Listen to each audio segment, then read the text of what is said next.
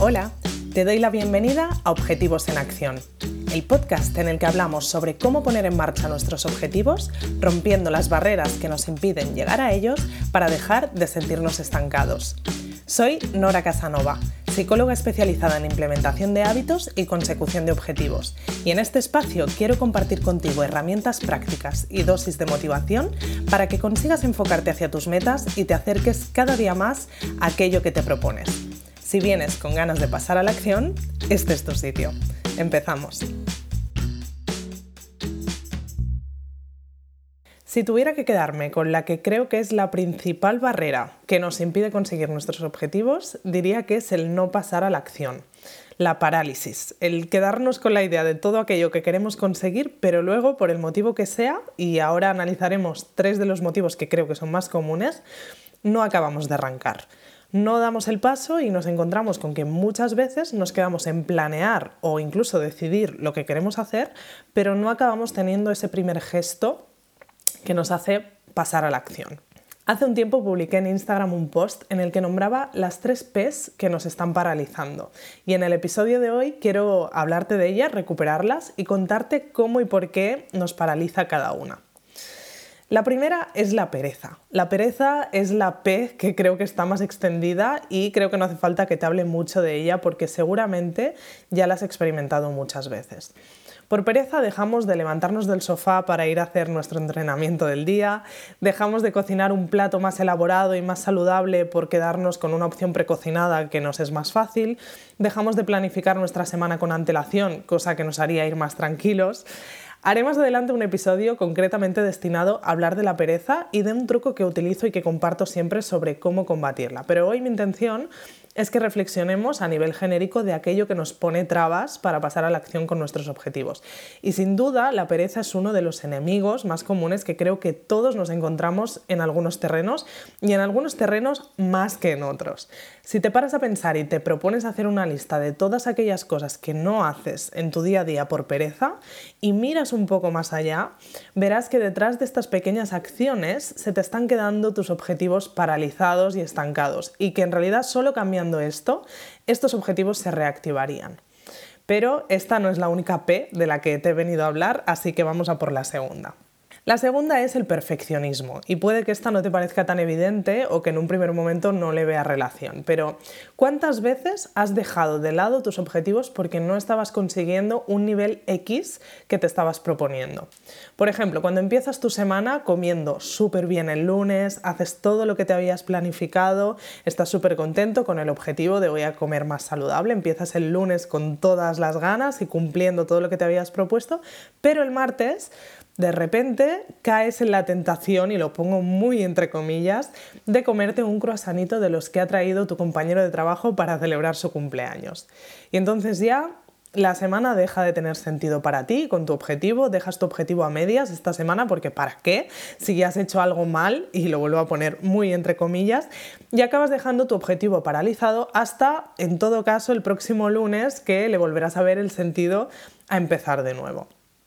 O, por ejemplo, cuando tienes que entregar un proyecto de trabajo y le das mil vueltas al redactado para asegurarte de que esté perfecto antes de entregar y eso en realidad lo que hace es que acaba eternizando la fecha de entrega y al final de tirar hacia adelante ese proyecto. O cuando empiezas a ver, por ejemplo, que tu armario está un poco caótico y desordenado, pero dices, bueno, va, hoy no voy a ponerme a ordenarlo porque el día que lo haga quiero, ya que estoy, hacer una limpieza de toda esa ropa que ya no me pongo, pero antes tengo que pensar dónde voy voy a donar esa ropa y qué voy a hacer con ella. Y toda esta procrastinación que hacemos con nuestros objetivos es debida a que nos hemos instaurado que si no lo hacemos perfecto, no merece la pena hacerlo. Cuando en realidad el pequeño paso que podríamos estar haciendo hoy, aunque no fuera el definitivo ni el que nos llevara directos al éxito, nos estaría acercando un poco más hacia nuestra meta.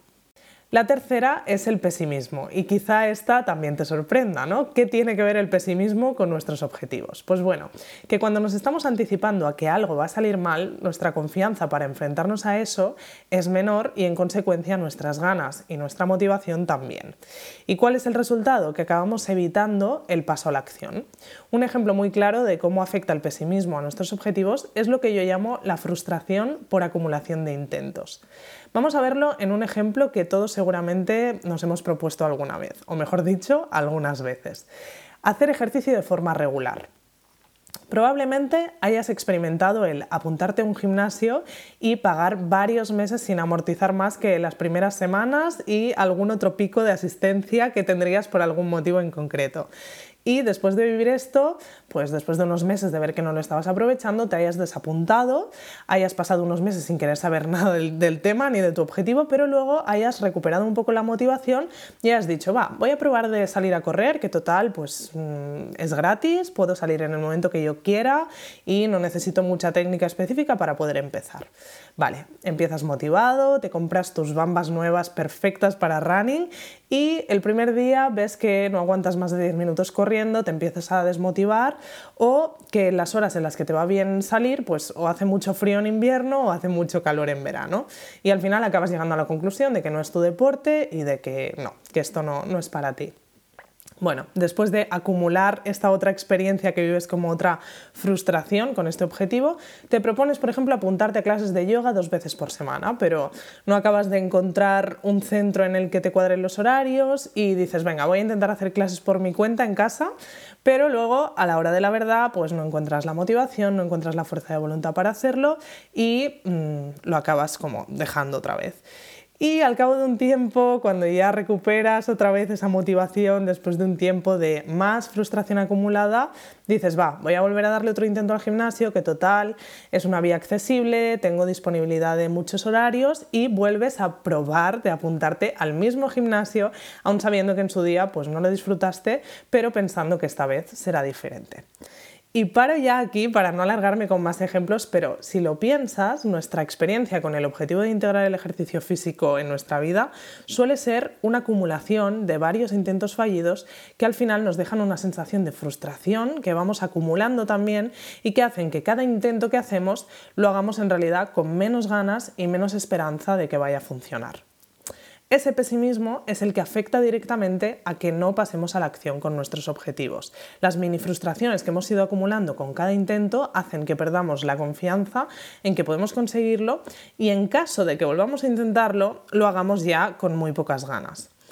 Ese pesimismo tendría solución si dejáramos de vivir el proceso de ensayo-error como algo desgastante y encontráramos la manera de vivirlo como un experimento en el que estamos haciendo varias pruebas hasta encontrar la que nos funcione. Esto lo trabajo mucho tanto en consulta como con los suscriptores de objetivos comunes, porque es algo que es imprescindible que vivamos de forma diferente si de verdad queremos conseguir ver resultados diferentes en nuestros objetivos, sobre todo en aquellos que están estancados y que llevamos acumulando desde hace meses o incluso años. Porque la realidad es que la mayoría de objetivos que nos proponemos no nos salen a la primera y es que la estrategia que sigamos para llegar a ellos que sea la que nos funcione será una entre muchísimas opciones diferentes que además variarán entre cada persona o incluso en cada momento diferente y etapa de vida, porque depende de varios factores. Y dar con esa estrategia ideal para nosotros a la primera no es lo más común, en realidad mm, pasa muy pocas veces. Por lo que es muy importante que cuando nos proponemos objetivos lo vivamos disfrutando de ese proceso de ensayo-error. Lo bueno de todo esto es que cada una de estas tres barreras tiene herramientas concretas que nos permiten trabajarlas y hacer que dejen de paralizarlos. Hablaremos en otros episodios sobre cómo combatir la pereza, cómo hacer que nuestro perfeccionismo no nos paralice y cómo reconciliarnos con el proceso de ensayo-error para que el pesimismo no sea el que tenga el protagonismo cuando nos enfrentamos a nuestros objetivos. Pero voy a dejarte con el hype para que te quedes con ganas de seguir acompañándome en este podcast en los próximos episodios y hoy te voy a dejar con el ejercicio del día. Ya sabes que en cada episodio te voy a proponer un ejercicio que tenga que ver con lo que hemos estado hablando para que lo puedas poner en práctica y sacarle jugo de verdad a lo que hemos puesto sobre la mesa hoy. Lo que voy a proponerte es que identifiques al menos un objetivo que tengas estancado desde hace tiempo, que te hayas propuesto varias veces pero no hayas conseguido lograr todavía, y que hagas un análisis de cuál o cuáles de estas tres P's crees que te están paralizando a día de hoy y que te están impidiendo ir a por él. Si lo encuentras, vete a mi Instagram, me encontrarás con el nombre Nora Casanova Psicología y cuéntame por DM, por mensaje privado, a qué conclusión has llegado. Me encantará conocer tu caso y que podamos comentarlo un poco para poder enfocar alguno de los próximos episodios en resolver cómo podemos darle la vuelta a esto y hacer que esa barrera deje de paralizarte. Y ahora sí, te dejo con esto y nos vemos la semana que viene. Gracias por escuchar este episodio de Objetivos en Acción. Si quieres seguir trabajando en tus objetivos y sobre todo ponerte en marcha con ellos, te espero en noracasanova.com donde podrás suscribirte a Objetivos Comunes, la comunidad en la que trabajar en tus metas como nunca lo has hecho antes. Nos vemos en el próximo episodio.